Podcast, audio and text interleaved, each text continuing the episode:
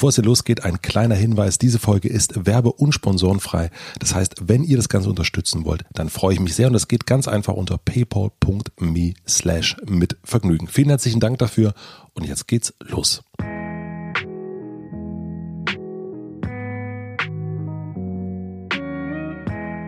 Willkommen im Hotel Quarantäne, dem Isolationspodcast von Mit Vergnügen. Mein Name ist Matze Hiescher und ich unterhalte mich hier mit Menschen, die auch zu Hause sind. Ich will wissen, wie sie das, was sie sonst machen, in Zeiten von Corona machen. Ich will wissen, wie ihr neuer Alltag aussieht und was sie darüber hinaus noch so beschäftigt. Ob es vom Hotel Quarantäne 11 oder 111 Folgen gibt, das weiß kein Mensch. Ich liebe kleine Experimente, wie ihr wisst. Ich habe jetzt ein bisschen Zeit und mache das hier so oft, wie es eben passt. Wir schauen mal. Ich hoffe natürlich, euch gefällt mein kleiner Zweitwohnsitz. Ich wünsche euch viel Vergnügen im Hotel Quarantäne.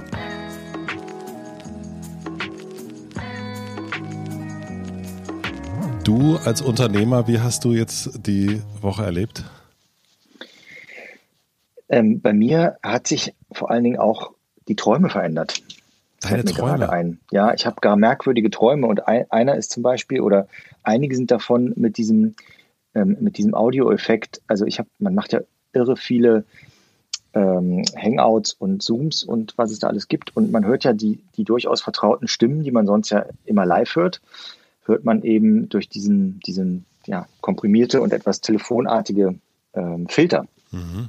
Und ich hatte einen Traum, in dem war ein normales Meeting, in dem fand ein normales Meeting statt, aber die Stimmen waren immer noch so wie in einem äh, virtuellen Meeting. Und ich dachte in dem Traum nur, naja, ist ja klar, ist ja wegen Corona. Und, und dann wurde ich wach und dachte, okay, das war ein Corona-Traum. Wow.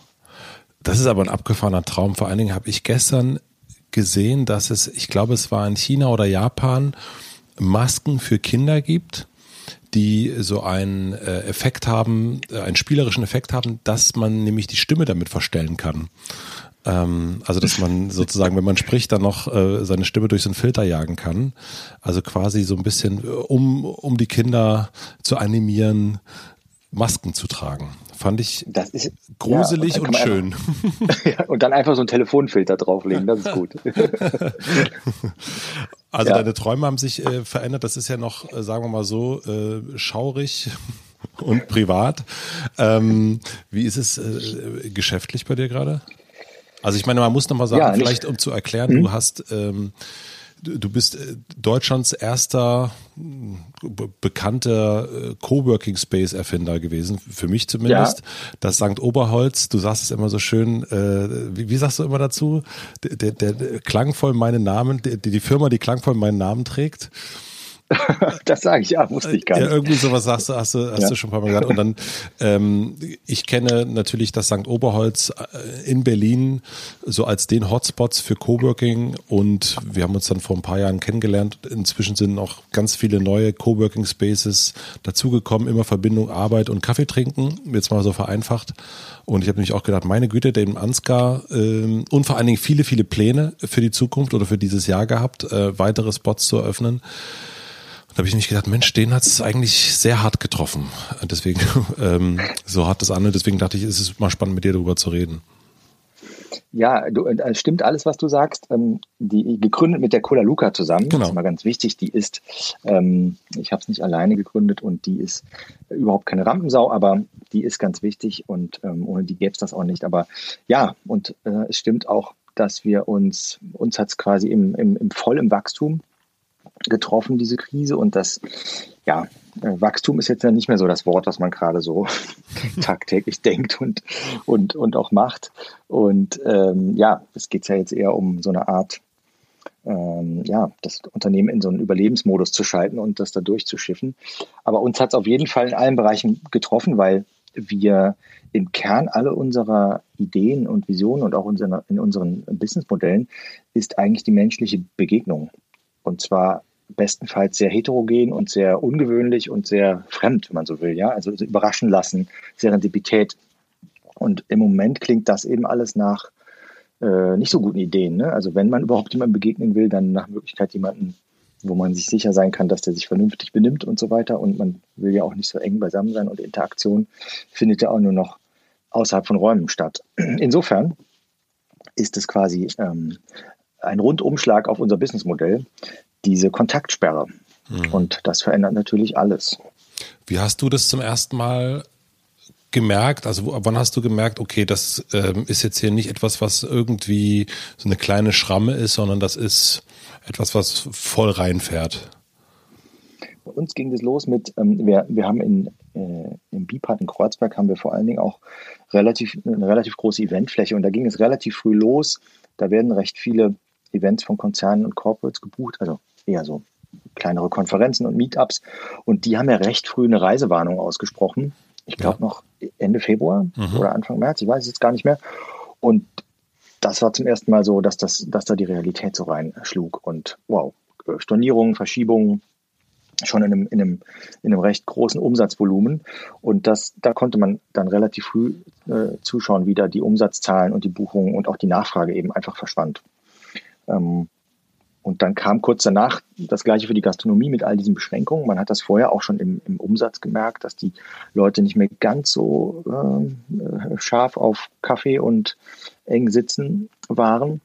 Und dann kam ja die, äh, wir haben, das war auch eine ganz merkwürdige Woche oder, oder so etwas mehr als eine Woche. Es gab ja immer wieder neue, fast im, fast im 48-Stunden-Takt, behördliche Anordnungen und wir haben wirklich immer die Cafés drauf angepasst. Also wir haben irgendwann die Stühle weggenommen, als diese 1,50 Meter Geschichte war, haben auf dem Boden Markierungen für die Schlangen gemacht. Das, das kennt man ja alles auch jetzt vom Bäcker. Und dann haben wir irgendwann die Tische quergestellt und irgendwann nur noch Takeaway gemacht und so wurde es immer weniger. Wir haben dann aber schon vor einer guten Woche gemerkt, dass das auch mit dem Takeaway irgendwie ganz, ganz okay ist, aber eigentlich wir uns damit nicht mehr gut gefühlt haben.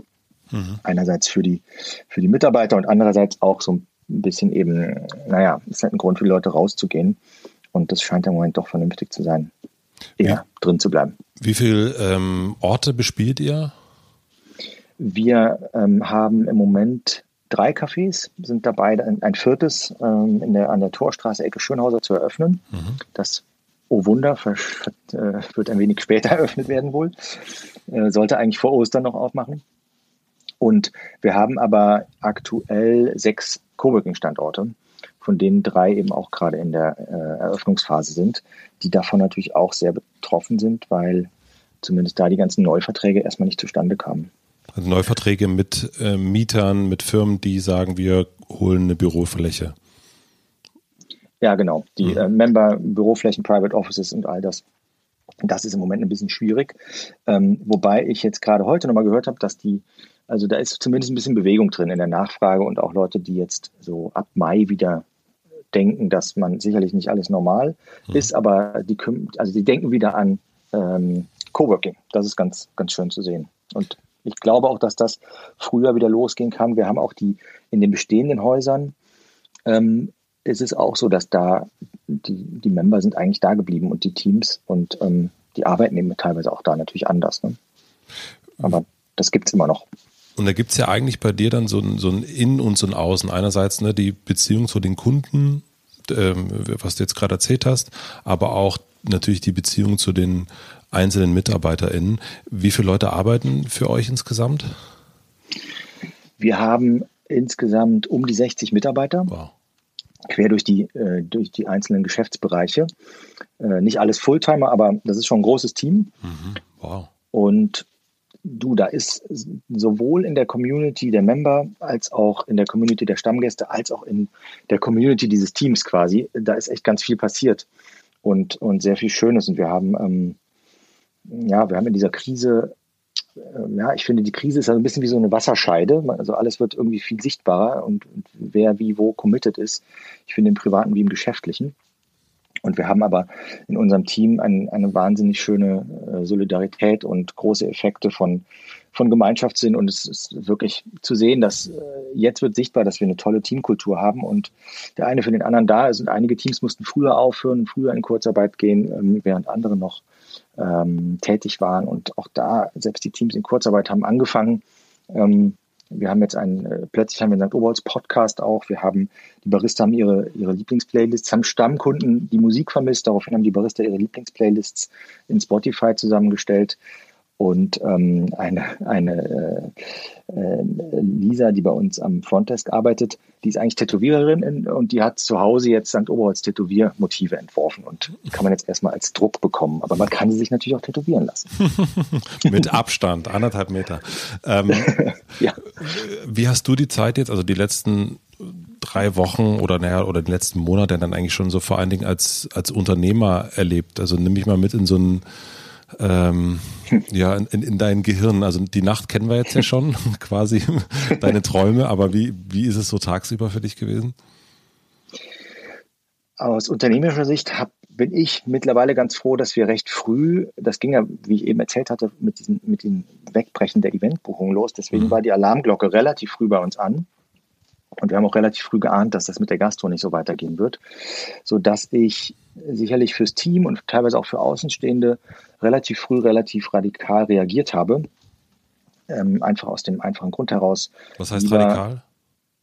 Also ähm, sofort Kostenreduktion, ähm, sehr früh über Kurzarbeit gesprochen, ohne zu wissen, wie viel es sein muss, das Team darauf vorbereitet ähm, und angekündigt, dass ich davon ausgehe, dass es eine, eine absolute absolut andere Zeit sein wird und dass wir das Unternehmen in eine Art Krisenmodus schalten müssen und das nicht so bleiben wird, wie es ist. Und ähm, dass ich da an alle appelliere, eben darauf vorbereitet zu sein und, und mitzugehen. Und das war, glaube ich, am Anfang auch teamseitig so ein bisschen, da dachte man, dass ich so ein bisschen übertreibe, aber ähm, ich glaube, im Großen und Ganzen war das genau der richtige Schritt.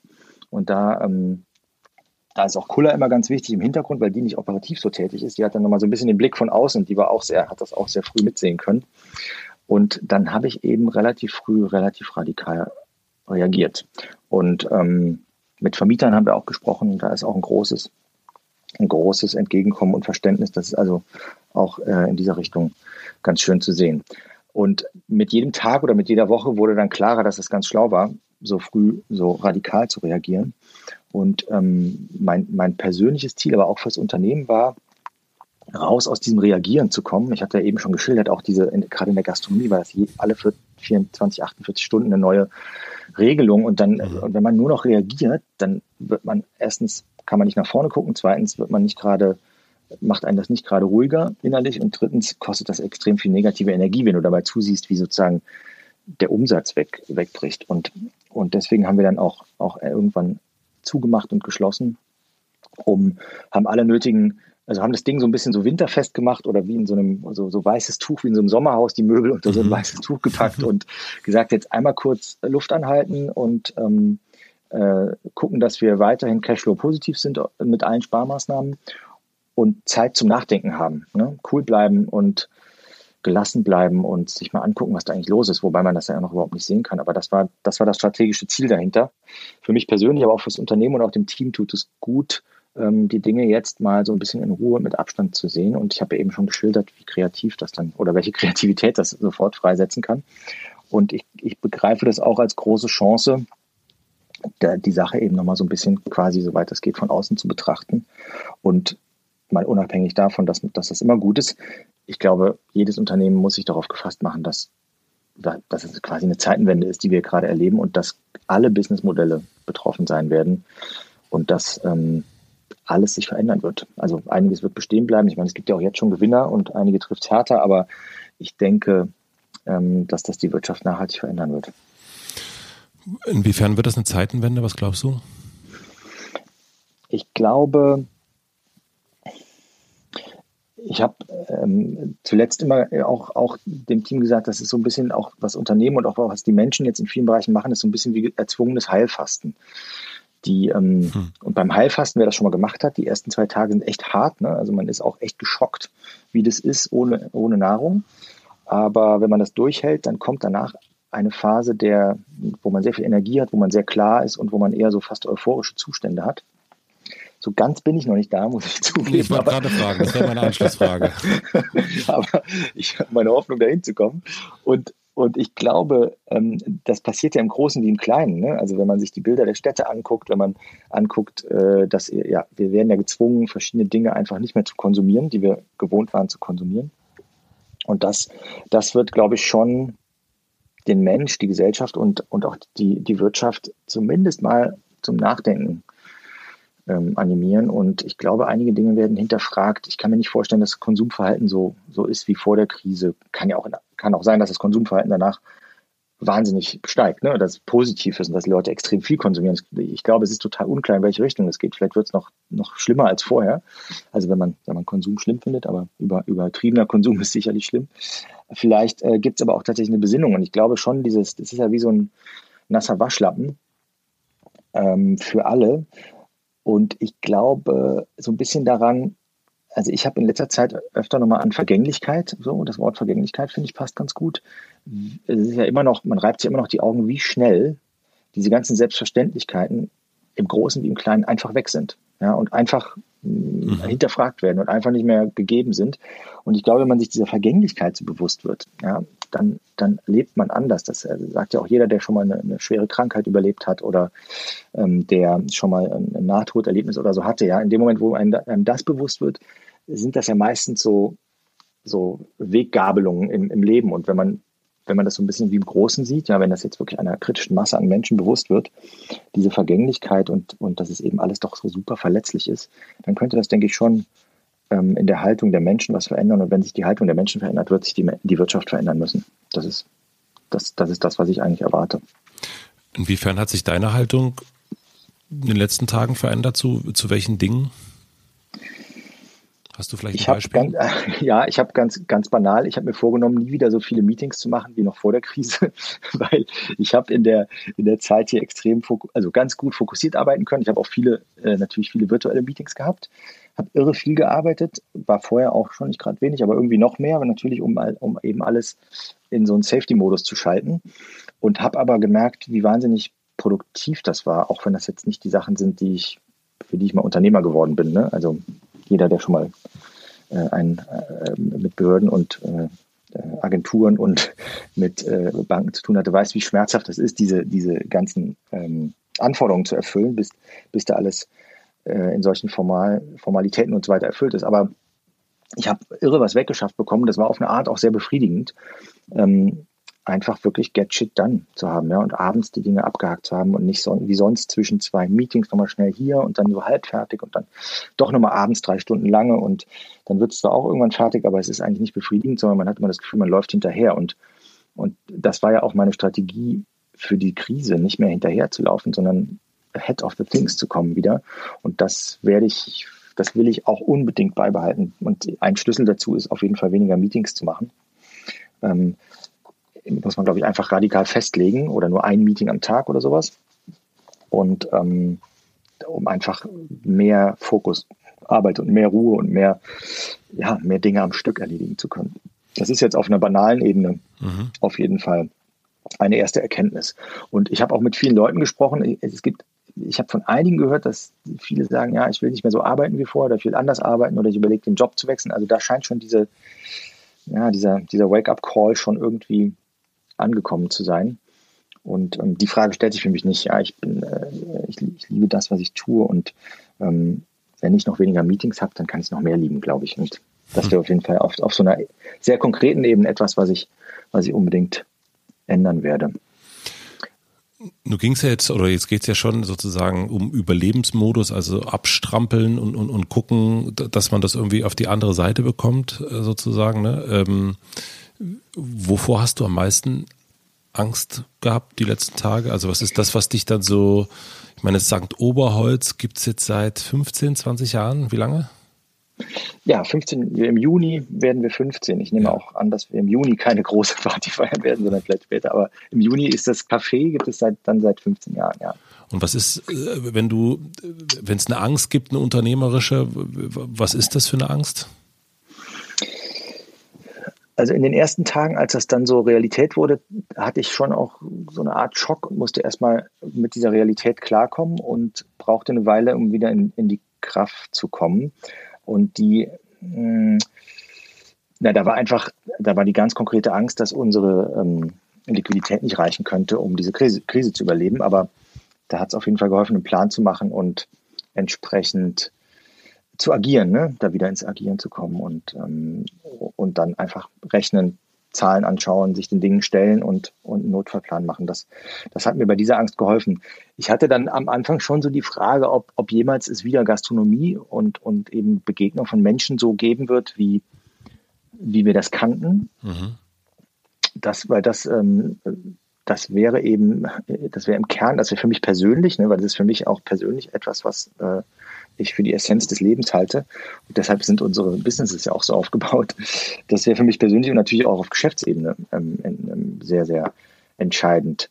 Und das hat mir schon Angst gemacht in den ersten Tagen. Aber ich, ich glaube heute, ich glaube, der Herdentrieb des Menschen, das sieht man ja auch, ne, das, das wirst du auch mitkriegen, mit, egal mit wem redet, die Leute vermissen es einfach wie verrückt, ne? mehr als alles andere, die Begegnung und den echten Austausch. Das heißt, ich glaube, der Herdentrieb des Menschen, auch, auch für unsere eigene Psychohygiene sozusagen, den, den müssen wir leben können, der wird sich sicherlich verändern und das wird auch sicherlich Coworking und Gastronomie verändern. Ich glaube, das wird andererseits wichtiger. Ja? Ich glaube, auch, auch schön zu sehen, ja, wie sich, wie sich gerade die Arbeitswelt verändert und was alles geht, was vorher immer so als ein bisschen schwierig und nur für die Avantgarde gelten sollte. Und ich glaube aber, dass sich die Anforderungen an, an Räume und an Gastronomie und Coworking eben verändern werden. Und mh, das ist jetzt aber für mich greifbarer. Deswegen habe ich da eigentlich keine Angst mehr, sondern freue mich eigentlich auf die, auf die neuen Spielregeln, die da kommen werden und ähm, vertraue da einfach in mich und in, in das Unternehmen, dass wir da uns entsprechend anpassen werden und wieder tolle neue Produkte ins Leben rufen werden. Unterscheidest du zwischen unternehmerischer Angst und so einer persönlichen Angst? Weil das eine ist ja wirklich zu sagen, okay, dieses Unternehmen, das gibt es jetzt seit 15 Jahren, da gibt es 60 Mitarbeiter, da gibt es vier Cafés, sechs Coworking Spaces, ähm, da gibt's all das. Und dann gibt's aber natürlich, also die Möglichkeit gibt's ja nur zu sagen, okay, das funktioniert nicht mehr und das andere ist aber auch dieses Persönliche. Ne? Da ist dann wieder die mhm. Familie, die Kinder, ähm, die, die Partnerin und all das. Wie dröselst du das auf? Ja, also ich, ich kann die Ebenen schon unterscheiden. Ich, ähm, und da eine Ebene hast du noch nicht genannt, nämlich die Mitarbeiter. Mhm. Also habe ich jetzt ins Unternehmen mit rein. Ja, ja, ja. ja, ja. Aber die, ähm, bei allem, was wir jetzt auch tun, ne, ist auch die oberste Prämisse, äh, nach Möglichkeit ähm, alle Arbeitsplätze zu erhalten. Und ähm, das heißt, es gibt tatsächlich diese, diese verschiedenen Ebenen. Ne? Was, ist, was bedeutet es fürs Unternehmen? Das ist ja, da habe ich eine gewisse Verantwortung, nicht nur für die Mitarbeiter, natürlich auch das Unternehmen selber ist ja auch eine juristische Person, wenn du so willst. Mhm. Äh, und äh, für mich persönlich und für die Familie, genau. Aber ich, natürlich hängt das ja alles miteinander zusammen, weil das Unternehmen ist ähm, unsere Existenz und die Existenz vieler Mitarbeiter. Und ja, mag vielleicht ein bisschen merkwürdig klingen, aber ich würde jetzt mal behaupten, dass das Oberholz ja auch eine, schon einen gewissen gesellschaftlichen Mehrwert bietet und eine gewisse Relevanz hat. Mhm. Zumindest hatte, ja. Und ich hoffe, dass wir auch wieder äh, in der Zukunft immer wieder Dinge tun werden, die neu sind. Aber wenn du allein daran denkst, was nur in diesem Café am Rosenthaler Platz alles entstanden ist und, und hoffentlich in, eben in den nächsten Jahren noch entsteht, diese, diese Städte, diese Orte offen zu halten für Menschen und weiter Menschen zu inspirieren, eben Dinge zu tun, die sie vielleicht im Homeoffice eben sich nicht trauen, ne? sondern nur, wenn sie umgeben sind von anderen Verrückten. Ähm, ich glaube, dass auf der Ebene fühle ich mich auch verantwortlich, ne? also so eine, so eine gesellschaftliche Relevanz auch abzubilden.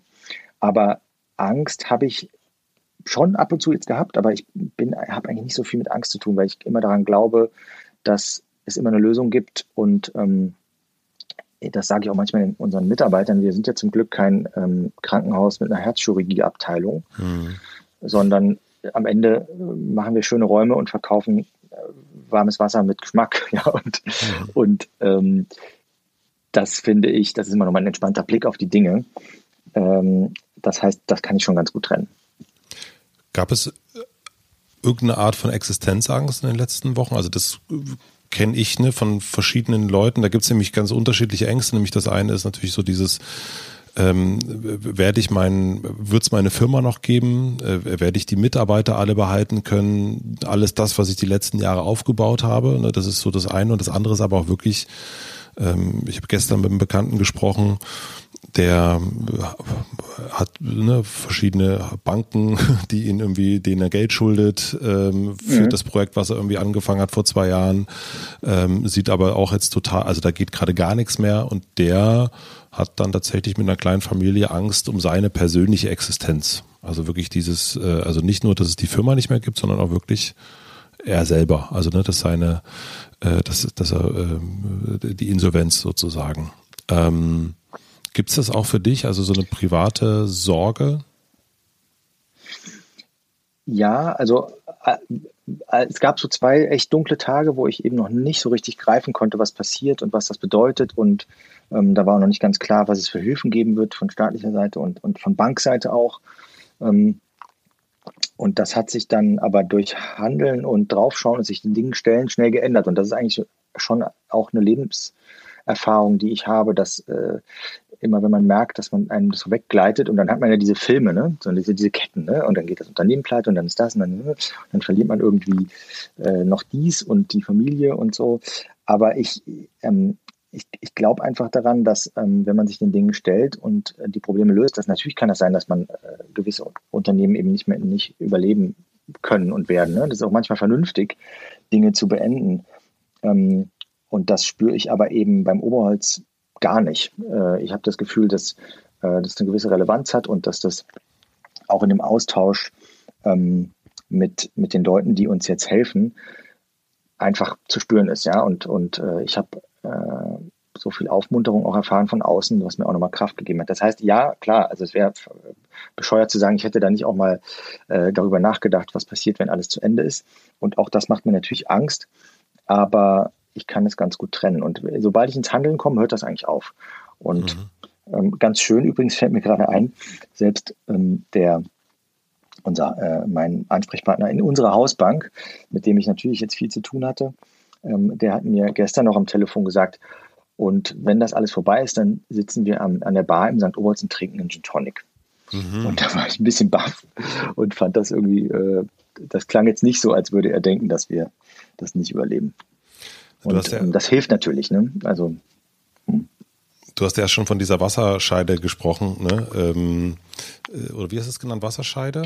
Ja, Wasserscheide. Ähm, ich finde, die Dinge werden ja so deutlich. Ne? Mhm. Also die, als würde jemand den Kontrast hochdrehen in so einem Foto und dann siehst du, ah, äh, ich bin ja auch farbenblind. Das heißt, ich drehe manchmal in Fotos auch den Kontrast hoch, damit ich das erkenne. Mhm. Und ähm, und äh, ja, es, die Dinge über die man vorher so rumgeeiert hat, im Kopf auch oder auch in Gesprächen, die sind jetzt glasklar da. Und das ähm, ganz brutal ja. finde ich auch. Also ja. du weißt auch, äh, also ich merke das so auf der unternehmerischen Sicht wie auch auf der privaten ähm, ist ja dann an manchen Stellen dann auch, auch mal getrennt sogar bei mir. Ähm, merke ich schon genau. Du weißt genau, okay, das das sind die Leute, die jetzt auch anrufen, die, die dir schreiben, die irgendwie ähm, ja Hilfe anbieten aus dem aus dem Nichts heraus oder positive Energie senden. Und du weißt aber auch, ähm, du weißt auch genau, okay, hier an der Stelle, aha, okay, ähm, gut das hatte ich eigentlich, ich dachte eigentlich, wir sind an, wir haben einen anderen Beziehungsstatus. Ähm, merkst du das auch? Also ich finde das auch wirklich, äh, ja, wie du selber sagst, ne? du musst gar nicht mehr nachdenken. Die Sache ist glasklar und du weißt, okay, äh, hier super und hier nicht so und äh, und damit hat sie es eigentlich auch. Da musst du auch gar nicht mehr äh, lange rumüberlegen. Das ist das ist sehr sehr positiv und ich finde diesen dieses Bild mit dem Kontrast auf jeden Fall auch äh, es wird alles im Grunde sichtbar gerade irgendwie das mhm. äh, also auch äh, im Kleinen also im Privaten wie im ganz Großen auf der ganzen Welt, was läuft schief, äh, wer hält den Laden zusammen und so weiter und so fort. Also irgendwie ist jetzt alles, es ist irgendwie liegt so alles vor uns. Mhm. Mhm. Ja, also so ein Gefühl wie, also ja, also diese, dieses Sichtbarmachen, so, ähm, oder oder ich glaube auch noch ein gutes passendes Bild ist, wie wenn du so Fingerabdrücke suchst und dann machst, pinselst du darüber, ah, da sind ja Fingerabdrücke. Ne? So, mhm. das ist, das ist, diese mhm. Effekte gibt es echt überall und das ist, ähm, das macht ja zumindest äh, Entscheidungen im Moment so einfach. Ne? Ich finde, also zumindest seitdem ich im Kopf das radikal, also radikale Akzeptanz, finde ich, muss her. Ne? Also man mhm. muss das akzeptieren. Es geht jetzt nicht schnell vorbei und das ist auch nicht äh, ein Husten der Wirtschaft, sondern das ist irgendwie, ich glaube, eine Zeitenwende. Ähm, kann sein, dass es anders ist, aber ich glaube, sich darauf vorzubereiten, ist schlau. Und, und das macht die Entscheidungen so klar. Ne? Also zumindest vieles ist ja unklar, wie wird es weitergehen, aber die Entscheidung, dass man anders über die Dinge nachdenken muss, dass man verschiedene Beziehungen offensichtlich nicht mehr braucht und andere umso wichtiger sind, das finde ich, äh, das ist die Zeitqualität, die gerade stattfindet. Und ich habe in einem im, von Tim Leberecht, äh, House of Beautiful Business, habe ich vor ein paar Tagen einen Hangout mitgemacht. Da musste ich gerade dran denken, da hat jemand gesagt, er macht sich keine To-Do-Listen mehr, sondern er macht sich Care-Listen, also People to Care for.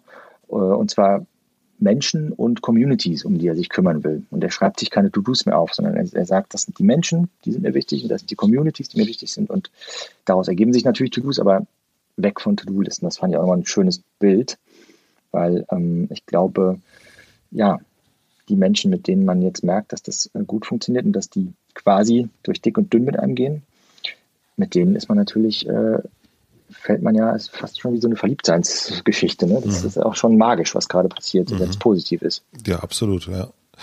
Du, also wenn wir jetzt mal uns äh, dieses Bild angucken mit den Kontrasten ähm, und du als ähm, jemand, der sich wirklich, also in meinem Bekanntenkreis wirklich wahnsinnig viel mit Arbeit natürlich beschäftigt und auch drauf guckt und, und, und sieht.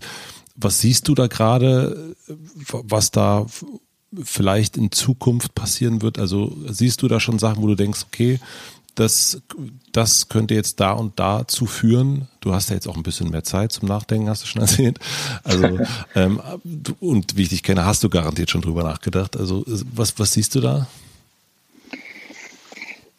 Wir erleben ja, dass die, naja, ich finde, ich finde, man muss sehr vorsichtig sein, ne? weil ich finde, wir erleben auch da so eine Sichtbarmachung. Ne? Wir erleben nämlich, dass die äh, jetzt so viel beschriebenen systemrelevanten Berufe, dass die, und die sind ja meistens eher prekär, ne? dass die mhm. plötzlich so wichtig werden ne? und dass die aber andererseits auch voll im Feuer stehen. Ne? Also dass nichts von diesen Tätigkeiten kannst du im Homeoffice oder ähm, in Mecklenburg-Vorpommern auf deinem äh, Landhäuschen machen, ne? sondern das sind, da musst du einfach raus und zwar in die Gefahr und und das finde ich ähm, macht eben auch nochmal vieles sichtbar, nämlich dass das, ähm, dass diese ganzen Ideen, wie sich die Arbeitswelt verändert und wie neue Arbeit stattfinden könnte, die ja eine tolle Idee ist und die ich auch vertrete, dass die aber eben nur für einen bestimmten Kreis von Tätigkeiten und von Menschen, ne? und das sind sicherlich auch, ähm, da geht es auch um soziale Segmente und um, um, um, um Bildungsschichten und so, ne? und das, das wird jetzt nochmal sichtbarer und das, das habe ich als Thema vorher auch immer schon gesehen, weil ich finde immer bei allem, was so neue Arbeit und Veränderung der Arbeitswelt ist, ist mal so die Frage nach Blue und White Scholar, ne? also äh, quasi auf Deutsch würde man sagen Blaumann und weißer Kittel. Ähm, und und ähm, ja, die ganzen Tätigkeiten, die eben eher noch im Blaumann verrichtet werden müssen, das ist, also die müssen sich auch noch verändern. Ja, und ich, ich denke schon, dass ähm, oder ich hoffe, dass es dazu führt, dass die die Berufe, die jetzt eben nicht ins Homeoffice gehen können, dass vor allem die nochmal überdacht werden und dass man da sich nochmal Sachen überlegt, weil die so ein bisschen vernachlässigt wurden bei all diesen Gedanken. Ne? Wenn man an, an die Veränderung der Arbeitswelt denkt, denkt man immer an eigentlich an die Wissensarbeiter und ähm, ich würde mal sagen, die haben es eh schon ganz schön gut mhm. und die werden es jetzt wahrscheinlich auch noch viel besser haben, aber was ist eben mit den ganzen anderen? Ne? Was ist mit, dem, den Leuten, die in Pflege und, ähm, und den Einzelhandel, und so weiter arbeiten und und ich finde, da da würde ich mir wünschen, und das werde ich auch persönlich äh, mich mehr mit beschäftigen und vielleicht auch thematisch und, und auch versuchen, darauf einzuwirken, was ist denn mit den Menschen? Ne? Wie kann man deren Arbeitsrealität auch so verändern, dass da auch mehr Selbstbestimmung, mehr, mehr Freiheit und mehr, ähm, mehr Bedeutung in die Arbeit kommt? Im Sinne der neuen Arbeit. Man, jede Krankenschwester hat eine Menge Bedeutung in ihrer Arbeit. Ja, so meine ich das nicht, aber persönliche Bedeutung. Mhm. Und das ist, glaube ich, ganz spannend zu sehen. Und, und deswegen ärgert es mich auch im Moment oft so, wenn es immer so heißt, ja, ist eigentlich ganz toll und jetzt machen wir Homeoffice. Dabei werden halt eben die ganzen anderen Berufe immer vergessen. Und da wäre ich im Moment vorsichtig, das jetzt nur so positiv zu sehen. Auf der anderen Seite, ja, es ist plötzlich in so vielen Unternehmen Homeoffice möglich, in denen das vorher verteufelt wurde oder behauptet wurde, dass es nicht geht. Absurderweise ist das, glaube ich, ein, ein, für Deutschland ein Glücksfall, weil jetzt die, also ich glaube, kein Glücksfall für viele Unternehmen im Moment, weil eine Menge, Menge Mitarbeiter gar nicht zu Hause arbeiten können, weil es einfach nicht geht. Ne? Die haben ganz banal keine Laptops. Man, man, also hier, in, ich glaube, hier in unserer Berliner Blase können uns das nicht vorstellen, dass man an einem Computer arbeitet, der, den man nicht durch die Gegend tragen kann. Aber ich würde mal schätzen, für 70 Prozent aller Büroarbeiten in Deutschland ist das die Realität, dass da noch so ein Desktop-Rechner steht. Mhm. Und ähm, selbst wenn du den mitnehmen kannst, ist immer noch die Frage, kommst du da über einen VPN-Server drauf und so weiter. Ne? Also das sind natürlich auch Sicherheitsfragen. Und das fällt jetzt gerade so, ich glaube, auch den großen Unternehmen total auf die Füße, dass die gar nicht ähm, fähig sind, die Leute da arbeiten zu lassen, wo sie arbeiten wollen. Und ich glaube, das wird schon positiv sein, das als Treiber zu sehen, dass die Arbeitswelt sich verändert. Ja, also viele machen jetzt Homeoffice-Erfahrung. Viele Homeoffice-Erfahrung ist ja auch schön, wenn das mal zwei Tage sind. Aber so nach einer Woche und gerade wenn Kinder im Spiel sind, ich weiß nicht, wie, sie, wie du es mitkriegst, kann das schon auch ähm, klaustrophobisch sein. Und ähm, deswegen würde ich, um nochmal zu unserem Geschäftsmodell zurückzukommen, denken, so ein bisschen die Antwort zwischen Homeoffice und Büro ist ja eigentlich Coworking und oder sind Working Cafés. Ähm, und deswegen bin ich da eigentlich ganz hoffnungsvoll, dass jetzt gerade eine Menge Leute erfahren, dass Arbeit an anderen Orten stattfinden kann. Und ähm, ist Homeoffice sicherlich okay, ist aber nicht der perfekte Ort oder die perfekte Antwort auf alle Arbeitsorte und, und dass eben viele dritte Orte jetzt gesehen werden. Es mhm. muss ja nicht immer Coworking sein, an dem man eben auch arbeiten kann. Und, und das sehe ich schon als positiven Effekt. Ich glaube, da wird viel von übrig bleiben. Also ich glaube, dass diese große, also bei uns war das ja in den letzten zwei Jahren, drei Jahren immer ein Thema in Vorstellungsgesprächen. Wie sieht's mit Homeoffice aus? Ähm, und dann sagt man natürlich als modernes Unternehmen, klar, kein Thema, muss man absprechen, aber geht und so. Ähm, ich stelle auf jeden Fall fest, dass das, also in unserem, äh, wir sind ja vier Redaktionen, ist das Thema Homeoffice, also die vermissen sich schon alle sehr auch so. Also das, das, äh, also da wird dann irgendwie nochmal abends mhm. so eine äh, Hausparty dann irgendwie veranstaltet und so. Also das ist schon sehr, also äh, virtuelle Hausparty. Ähm, mhm. Und so dieses, ja, also man vermisst sich gegenseitig, man vermisst das gemeinsame Denken an der Sache und so weiter. Das ist schon, und jetzt in den ersten zwei Wochen war es unfassbar, wie produktiv alle waren. Also das war wirklich sensationell. Also natürlich auch durch die Zeit geschuldet und jetzt, man muss neue Ideen anzapfen und so weiter und so fort. Aber ich merke, dass nicht nur bei unseren MitarbeiterInnen, sondern auch bei mir und ich merke es auch an der Welt da draußen. Also ich hatte jetzt in den letzten Wochen waren immer wieder so, ach geil, interessant, krass, abgefahren, okay, wow. Und jetzt in dieser Woche zum Beispiel habe ich nichts gesehen, wo ich gedacht habe, wow, das ist jetzt mal super. Weil ich glaube auch schon, dass dieses Zuhause nur sein und immer nur auf den eigenen auf den eigenen Laptop gucken und das, nur das eine Fenster sehen, nur die eigene, nur die eine Aussicht zu haben. Ich glaube, dass das für Inspiration und für Ideenreichtum, außer man ist vielleicht Stephen King, ähm, irgendwie nicht so zuträglich ist. Ich glaube, dass das gerade in unserer Welt, ne, wir reden ja auch von der Kommunikationsbranche, dann mhm. ist das, glaube ich, auch genau das, was da fehlt, ne? was da an, da, ähm, da braucht man diesen Austausch, da braucht man die Begegnung, ähm, ob das die festen Kollegen sind, die man braucht, da braucht auch jeder was anderes, oder wie bei euch äh, immer wieder neue Begegnungen, obwohl bei euch ja auch, äh, auch viele gleiche Gesichter immer da sind und sich da irgendwie mhm. andere Synergien ergeben. Also ich glaube schon, dass das gar nicht mehr, also dass dieses äh, diese große Verlockung ähm, Homeoffice äh, und der, der große Bonus, dass ich glaube, das ist bei gar bei vielen Menschen wahrscheinlich gar nicht mehr so äh, so ein riesen super Ding ist, sondern eher, dass man sagt, ach eigentlich schön, wenn wir irgendwie zusammen ins Büro kommen und und das ist gut und wir müssen diese unglaubliche Individualität gar nicht mehr so abfeiern, sondern es ist eigentlich es ist schön, mhm. wenn wir zusammen sind und zusammensitzen und zusammen lunchen und so weiter. Ja, ja ich, ich glaube, die ähm, ja, das, das stimmt, das ist eine, eine spannende Facette. Ich, ich denke, wenn du es mal so siehst, der Ortswechsel, ne? also an einem anderen Ort zu arbeiten. Und ich glaube, du hast ja eben beschrieben, dass äh, da eine hohe Produktivität entstand am Anfang, weil das ist natürlich auch spannend. Du bist jetzt zu Hause und ist, ich meine, diese Krise ist ja auch irgendwie aufregend. Ne? Die Menschen mögen, also wie soll ich das jetzt sagen, dass es nicht komisch klingt, aber diese Krise ist ja auch eine Sensation. Ne? Mhm. So, so, so, traurig das ist und es sterben Menschen, das ist keine Frage, das ist, ist schrecklich, aber ähm, der Mensch hat ja diese Sensationsgier und das ist dieser Ausnahmezustand. Ähm, so dieser Tanz auf dem Vulkan, ne? diese Endzeitstimmung, die macht ja auch produktiv ja. auf eine Art. Ne? So, da, wenn, und wenn es das Letzte ist, was ich tue, ne? ich habe keine Ahnung, ob, äh, äh, ob die Leute jetzt mehr oder weniger Sex haben, aber wahrscheinlich hält sich die Waage, weil ich glaube, die Angst ist auch ein ganz guter Libido-Killer.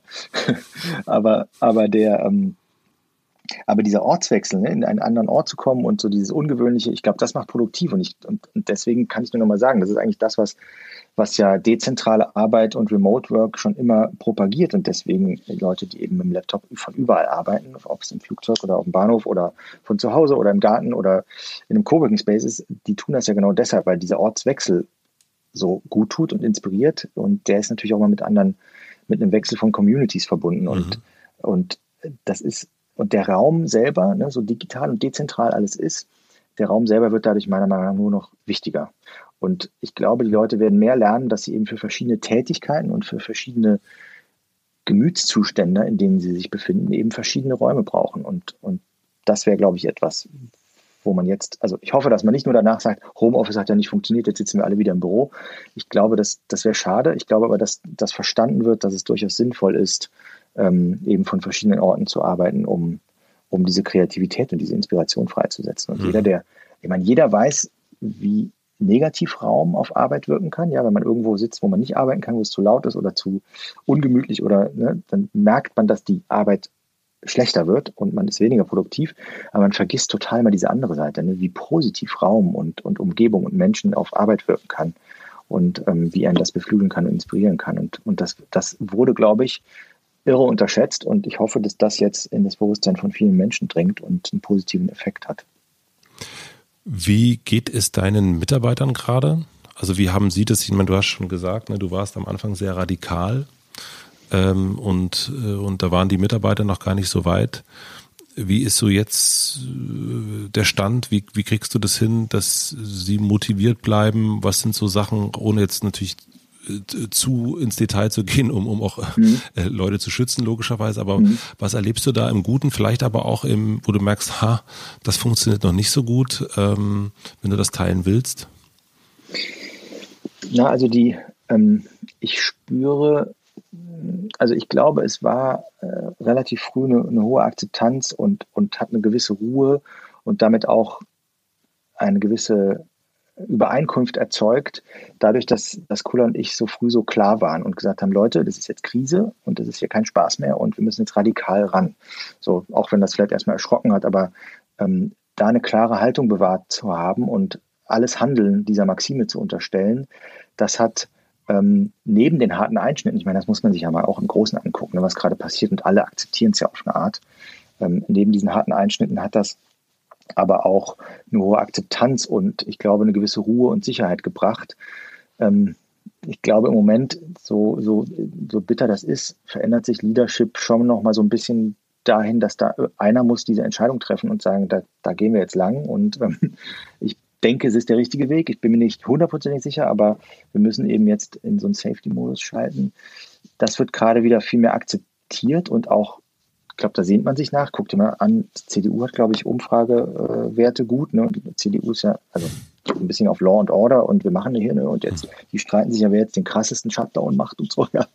Äh, das, die hat Umfragewerte hoch und ich glaube, dass, ähm, dass äh, ein Mensch sich eben in der Krise schon nach, nach so klassischen Anführern sehend, ohne dass ich das jetzt, ohne dass jetzt mein Leadership so gewesen wäre. Aber ich habe ich hab auf jeden Fall mehr äh, beschlossen im Kleinen und dann einfach verkündet, als wir das sonst tun. Ne? Und, ähm, und weniger Entscheidungen mit ans Team gegeben und und schon Entscheidungsfreiheit in der, also ne, Rahmenbedingungen setzen und zu gucken, wie geht ihr jetzt damit um. Und das hat, glaube ich, ganz viel Energie freigesetzt. Und das Team selber war dadurch, dadurch nicht so verunsichert. Wir hatten sehr früh ähm, vor allen Dingen im Gastrobereich, die Barista, das ist ja auch eine sehr internationale Community, ne? Da haben sich, die haben sich reihenweise bedankt, weil ganz viele ihrer Freunde, die woanders arbeiten, alle, einfach alle entlassen wurden. Ne? Das, ne, rauscht da eh noch eine, eine lustige Arbeitslosenquote auf uns zu, aber mhm. ganz viele sind einfach entlassen worden. Und ähm, das heißt, auch da da ist was passiert. Ne? Und es wird auch nach der Krise noch da sein und wird, ein, ein wird das Arbeitsverhältnis verändern. Aber da gab es da gab's eine gewisse Dankbarkeit. Natürlich gab es auch viele Fragen, auch bei Kurzarbeit. Ich wusste ja selber nicht, wie Kurzarbeit funktioniert. Ich musste teilweise immer sagen, hey, ich muss, ich, ich muss rumtelefonieren, ich muss mit dem äh, Arbeitsrechtler sprechen. Ich versuche versuch, über das Lohnbüro was rauszukriegen. Das Lohnbüro wusste, hat ja auch noch die Kurzarbeit gemacht und so.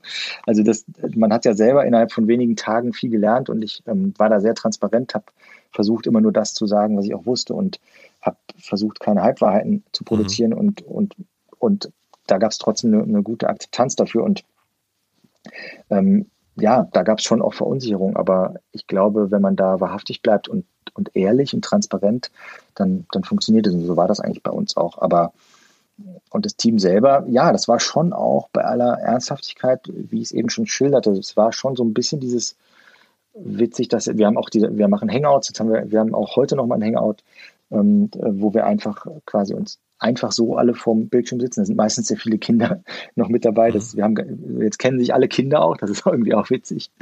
Und man einfach so quatscht und guckt und eigentlich nicht über die Arbeit redet und jeder, jeder Zweite hat ein Bier in der Hand. Und, und das passierte vorher so auch nicht. Ne? Es gab zwar immer mal auch so Team-Events, die gab es immer schon, aber irgendwie hat das eine andere Qualität, obwohl es virtuell ist. Und ähm, ja, das, das, da, da tut sich was, ne? Da schmeißt sich was zusammen, was, aber das funktioniert natürlich nur, weil der Nährboden vorher da war. Und das, das gibt mir total Kraft, ne? Also wie das Team so ist und, und ähm, dass die da so mit durchgehen, das ist echt ein ganz, ganz tolles Gefühl. Ja, das hatte ich auch ähm, letzte Woche so, so ganz doll, ähm, also Woche zwei, das auch nochmal so festzustellen, genau das, dass dieses Team, das geht mit und man äh, irgendwie genau diesen, da ist der Nährboden, das ist irgendwie alles da und es funktioniert alles. Und ich dachte auch, ich habe dann irgendwie so Pierre angerufen, mein, mein Partner, und habe gesagt, also es wäre wirklich, richtig bescheuert, wenn das jetzt nicht funktionieren würde. Also das wäre so schade darum, weil das so mhm. gut funktioniert, also weil das so ja. funktioniert und weil das irgendwie so, weil die sich mögen und weil wir die mögen und äh, sozusagen, ne? Und, und vor allen Dingen, ich glaube ja auch, dass durch so eine Krise, wenn man das irgendwie meistern kann, ja auch irgendwie echt da nochmal ganz, ganz neue Skills plötzlich da sind, die vorher überhaupt nicht da sind. Also eigentlich ähm, äh, Next Level Shit, so, ne? Und äh, das, mhm. das war so, da, da hatte ich so eine Wehmut einerseits und natürlich aber auch so eine, so eine schöne Gelassenheit, aber so dieses so, ah, jetzt wäre jetzt wirklich hat wir jetzt, also wie so ein bisschen so, äh, ja, wie so ein Essen, über das man sich wahnsinnig Mühe gemacht hat und äh, das, ja. das wäre jetzt echt ärgerlich, wenn das jetzt kalt werden würde. Ja.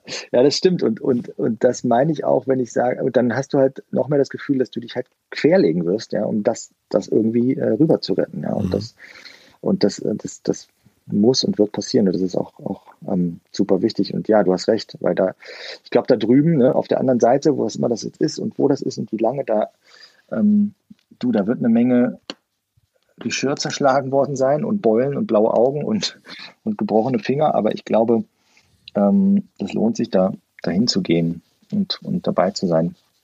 Und darauf, darauf freue ich mich. Und, und übrigens, das, das äh, fiel mir eben noch ein, wir haben wir haben äh, neben dem Team, wir haben so eine tollen Reaktionen von Menschen, teilweise Stammgäste vom, vom Café, die schreiben mir auf Twitter in einer Direktnachricht, dass sie, äh, äh, sie nicht so viel Erspartes haben, weil sie könnten, könnten dem Oberholz einen fünfstelligen Betrag leihen, brauchen sie auch nicht so schnell zurück und so. Also sowas passiert, ja. Das ist, äh, äh, das ist, äh, das ist magisch, ne? Das ist, ähm, toll. Und, und, und wir haben ja auch Investoren und auch da bekomme ich Anrufe und ich schalte, äh, bei einem bin ich sofort in so ein äh, Ja, erklär und das machen wir jetzt Modus. Und der meinte, meinte nach zwei Minuten, Ansgar, ich, das interessiert mich alles gar nicht. Ich will einfach nur wissen, wie geht's denn dir? Ja, wie geht's dir? Wie geht's dem Team? Und, das schön. Mhm. und das ist, ja, das ist einfach, ähm, und da ist Commitment da und das, ja, das, deswegen, dass, dass, wenn du das alles zusammennimmst, aus welchen Richtungen, ich glaube jetzt viele, ja, privat, aber auch viele Unternehmen äh, diesen Zuspruch erhalten, dann, dann weißt du, dass das sich lohnt, dafür zu kämpfen.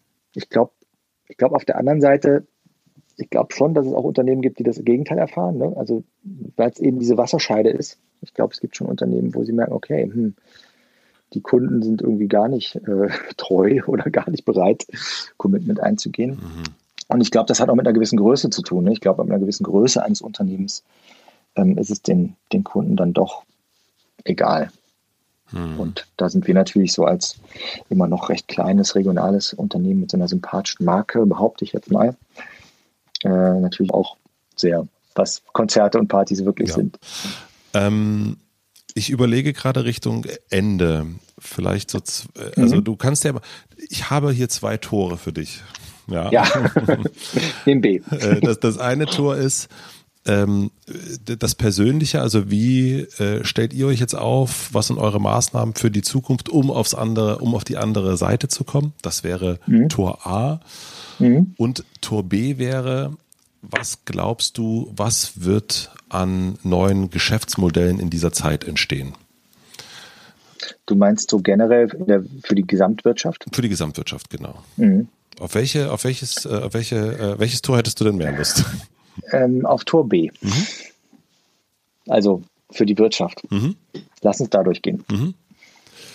Was glaubst du? Also ich meine, letzten Endes ist bei der letzten großen Krise 2008 ähm, die Gewinner dieser Zeit, würde ich mal sagen, Facebook und Google. Mhm. ähm, und das, was, was da damals ja dann auch so wirklich so, so einen Boom bekommen hat. Jetzt wird es wahrscheinlich Amazon sein. Ähm, aber was, was glaubst du, was an neuen Dingen entstehen wird? Ich glaube, dass auch in dieser Krise die Digitalkonzerne wieder die Gewinner sein werden. Nicht alle, ne? Airbnb, glaube ich, hat gerade ein bisschen Probleme, aber ich glaube, dass die ganz Großen schon wieder auf der Gewinnerseite stehen werden. Das wird auch einen Effekt haben, ne? weil die werden danach noch größer sein, noch mehr Kapital kumulieren. Also ich glaube, das wird dann noch mehr herausstechen und noch merkwürdiger sein. Das heißt, das könnte also auch äh, Regularien und so weiter nach sich ziehen. Das war ja auch schon vor der Krise ein Thema. Ähm, und auf der anderen Seite glaube ich, wir werden schon, ähm, ich finde das Bild nach, nach 9-11 ganz, ganz passend, weil wir haben ja ähm, da gab es ja auch so Wochen und Monate der Verunsicherung. Man wusste nicht, was passiert als nächstes und ähm, man, man, das hat ja auch die Wirtschaft betroffen, kein Vergleich zu heute, zu dem, zu dem Einschnitt von heute, aber danach sind ja auch Dinge geblieben, die ja bis heute äh, nachwirken. Ne? Also Poller, Betonpoller vor Botschaften, äh, verschiedene Sicherheitssysteme und das Fliegen ist seitdem ja deutlich anders, ne? von Flüssigkeiten über, äh, über die Kontrollen. Mhm. Das hat sich ja verändert. Ich glaube, das wird sich, das ist ja eher gesellschaftlich, sicherlich sind da auch immer, immer Geschäftsmodelle dahinter, aber das, glaube ich, wird sich schon gesellschaftlich, wird schon einiges nachhalten. Ich glaube nicht, dass wir, ähm, ohne dass ich Virologe bin, ich glaube nicht, dass der Mensch es aushält, so lange äh, kontaktlos zu leben. Das heißt, das wird sich schon wieder anpassen, aber ähm, ja, ich denke, hm, die menschliche Begegnung wird sich verändern und wir haben ja auch heute schon mehrfach angesprochen, die Akzeptanz der virtuellen Begegnung ist viel höher. Und die, ähm, ja, die Möglichkeit, anders zu arbeiten, an anderen Stellen zu arbeiten, das wird sich für die Menschen verändern und daraus entstehen ganz sicherlich auch weitere Geschäftsmodelle, die schön, aber über die ich schönerweise auch nachdenken darf. Ähm, was bedeutet das eigentlich für Coworking? Ne? Also wir, wir sind auch gerade dabei, nochmal äh, die Community viel mehr virtuell auch zu denken und, und funktioniert jetzt auch schon ganz gut. Aber ich glaube, dass diese, diese Systeme immer relevanter werden und auf der anderen Seite eben Orte immer, immer wichtiger und gesamtwirtschaftlich, ich glaube schon, dass das Konsumverhalten wird sich ändern, das Reiseverhalten wird sich ändern. Ich habe jetzt schon gelesen, die, die Lufthansa ahnt schon, dass sie die großen Airbusse nicht mehr, also die, die motten ja alles ein, aber die motten sie halt richtig ein äh, und wollen eigentlich nicht mehr die großen Maschinen äh, wieder reaktivieren. Ähm, ich glaube, das ist so ein bisschen wie so ein Kater nach einer Party. Ich glaube schon, dass, dass da eine Menge sich verändern wird und, und Reisen und, und Konsum anders sein wird. Viel bewusster und viel ja, viel dezidierter und, und ich glaube auch regionaler. Ne? Also das heißt, und das ist, glaube ich, das sind die Effekte, die wir sehen werden. Das heißt, ähm, einerseits ähm, wird es viel, viel mehr virtuelle Begegnungen geben auf der einen Seite und auf der anderen mhm. Seite dadurch, dass es diese virtuellen Begegnungen gibt und mehr davon, dass die echten Begegnungen, die nahen Begegnungen wichtiger sein werden. Ja und die, Stellenwert. Und mhm. die Verwurzelung eher im, ja, in der, im Lokalen als äh, im, im Überregionalen ist, also dass man eher sagt, okay, ich, ich verbinde mich, also ob das jetzt körperlich ist oder ob das jetzt äh, örtlich ist, ähm, wirklich mit den, also es ist eher Biesental als ähm, Brasilien. Mhm. Ähm, so, so denkst du? Das, ja, das glaube ich. Ich glaube, das Globale und das Digitale und damit das Dezentrale, ne, das wird das Regionale und das Lokale massiv betonen, weil du, ähm, weil du auf der einen Seite die höhere Akzeptanz hast und eine höhere Funktionalität ja auch, ne, das ist ja auch eine Kulturtechnik, wenn du so willst, mhm. ähm, die jetzt gerade eine Menge Leute zwang, zwangsweise erlernen. Und auf der anderen Seite sind eben, wird man der persönlichen Begegnung einen anderen Stellenwert zuschreiben, aber eben nicht mehr im Sinne von, na gut, dann fliege ich für ein Zwei-Stunden-Meeting von Berlin nach Frankfurt oder wieder zurück. Ähm, das wird sich merkwürdig anfühlen nach den Erfahrungen, die man jetzt gemacht hat. Total. Also wird man, ähm, wenn man das tut, dann muss das schon einen echte, echten Grund dafür haben und deswegen werden diese Begegnungen viel wertvoller und das wird man nicht mehr für irgendein Meeting machen, sondern für das Meeting oder für die Besprechung und, und ich glaube, dadurch wird ähm, ganz anderes Bewusstsein erzeugt und das, das hat sicherlich massive Einflüsse auf viele Teile der Wirtschaft. Und was glaubst du, wie sich das Konsumverhalten verändern wird? Also im Sinne von, hm, wir haben, du hast schon über das Reisen gesprochen, da haben wir über, sind wir Richtung Regionalität gekommen und, und Lokalität. Was glaubst du, was das Konsumieren heißen, fürs Konsumieren heißen wird? Ich glaube, es können echt zwei Dinge passieren. Es könnte sein, dass so ein bisschen die Stimmung, wenn das vorbei ist, die Stimmung so ist wie jetzt müssen wir das alles nachholen und, und man kommt vielleicht in eine noch noch kopflosere und noch übertriebenere Konsumhaltung hinein. Das wäre aus meiner Sicht tragisch, aber würde eben auch wahrscheinlich das so sichtbar machen, wie bescheuert das ist, so übertriebener Konsum, ja, dass das vielleicht dann zumindest verzögert wieder, wieder eine Wirkung hätte. Oder es passiert eben jetzt schon durch das, was jetzt passiert ist, ähm, ein, ein, ganz krasses Umdenken ähm, im Konsum und im Verhalten der Menschen, weil man ja eben jetzt, also erstens, ich glaube, diese, dieses Thema der Vergänglichkeit und das alles so einem so zwischen den Händen zerrinnen kann, ganz, ganz schnell von heute auf morgen, ohne Vorwarnung, wenn man so will. Das wird schon noch dazu führen, dass man nicht mehr einfach immer so weitermacht und immer, immer dieses Geld so, so leicht fließt. Ne? Also Konsum mhm. heißt ja auch, dass ich viel Geld reinkriege und viel Geld rausgebe. Und ich glaube, das wird schon ein anderes Bewusstsein mit, mit Geld und Liquidität geben. Und, und das, das wird auch die, die Unternehmen, die auf Konsum, das sind ja nun mehr oder weniger fast alle, angewiesen sind, das wird auch, die denken ja auch schon um. Ne? Also ich glaube, keins denkt jetzt nur noch auf radikales Wachstum, sondern wie kann ich auf nachhaltig, wie kann ich äh, eben horizontal verschieben und nicht vertikal und wie kann ich ähm, äh, mich weniger angreifbar machen. Ne? Ich glaube, ich glaube, das wird noch ein Thema für die Wirtschaft. Ich glaube, Risikomanagement wird nochmal anders definiert werden nach dieser Krise. Es wird eine neue Definition erlangen, ja, Antifragilität. Ähm, und das wird auch bedeuten, dass man nicht mehr so Turbowachstum hinlegt, sondern eher sagt, hey, lass uns mal lieber die Flanken sichern, bevor wir jetzt ähm, schon wieder zwei neue Märkte aufmachen. Ne? Und das, das, das wird, glaube ich, beim Konsumenten wie bei den Unternehmen wirken. Und, und das wird automatisch dazu führen, dass die Dinge nachhaltiger gebaut werden, weil dann sind sie natürlich weniger anfällig und weniger ähm, risikoaffin. Und ich, ich glaube, das, das wäre das wär echt ein positiver Effekt, was das auch im, im, im Ganzen dann bedeutet. Aber das wäre so eine Gehirnwäsche. Da hat man ja eigentlich immer drauf gehofft. Ne? Und jetzt kommt das irgendwie so eine, wie so eine Radikalkur von außen, von so einem ganz kleinen Lebewesen, wo man sich, glaube ich, sogar streitet, ob es ein Lebewesen überhaupt ist. Ne? So gerade so, vielleicht noch. Es kann noch nicht mehr springen, ne? Habe ich deutlich noch irgendwo gelesen.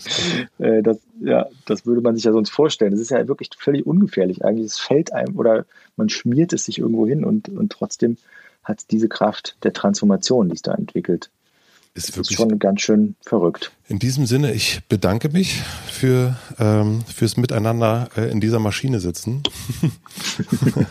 äh, ja, danke, danke dir. Und ähm, ich sage jetzt mal hier in, in der Öffentlichkeit Tschüss zu dir. tschüss. Ja, adieu. Goodbye. Vielen, vielen herzlichen Dank fürs Zuhören. Wenn euch die Folge gefallen hat, dann freue ich mich natürlich, wenn ihr das Ganze unterstützt unter paypal.me slash mit Vergnügen. Da geht das ganz einfach. Ich packe den Link auch in die Shownotes.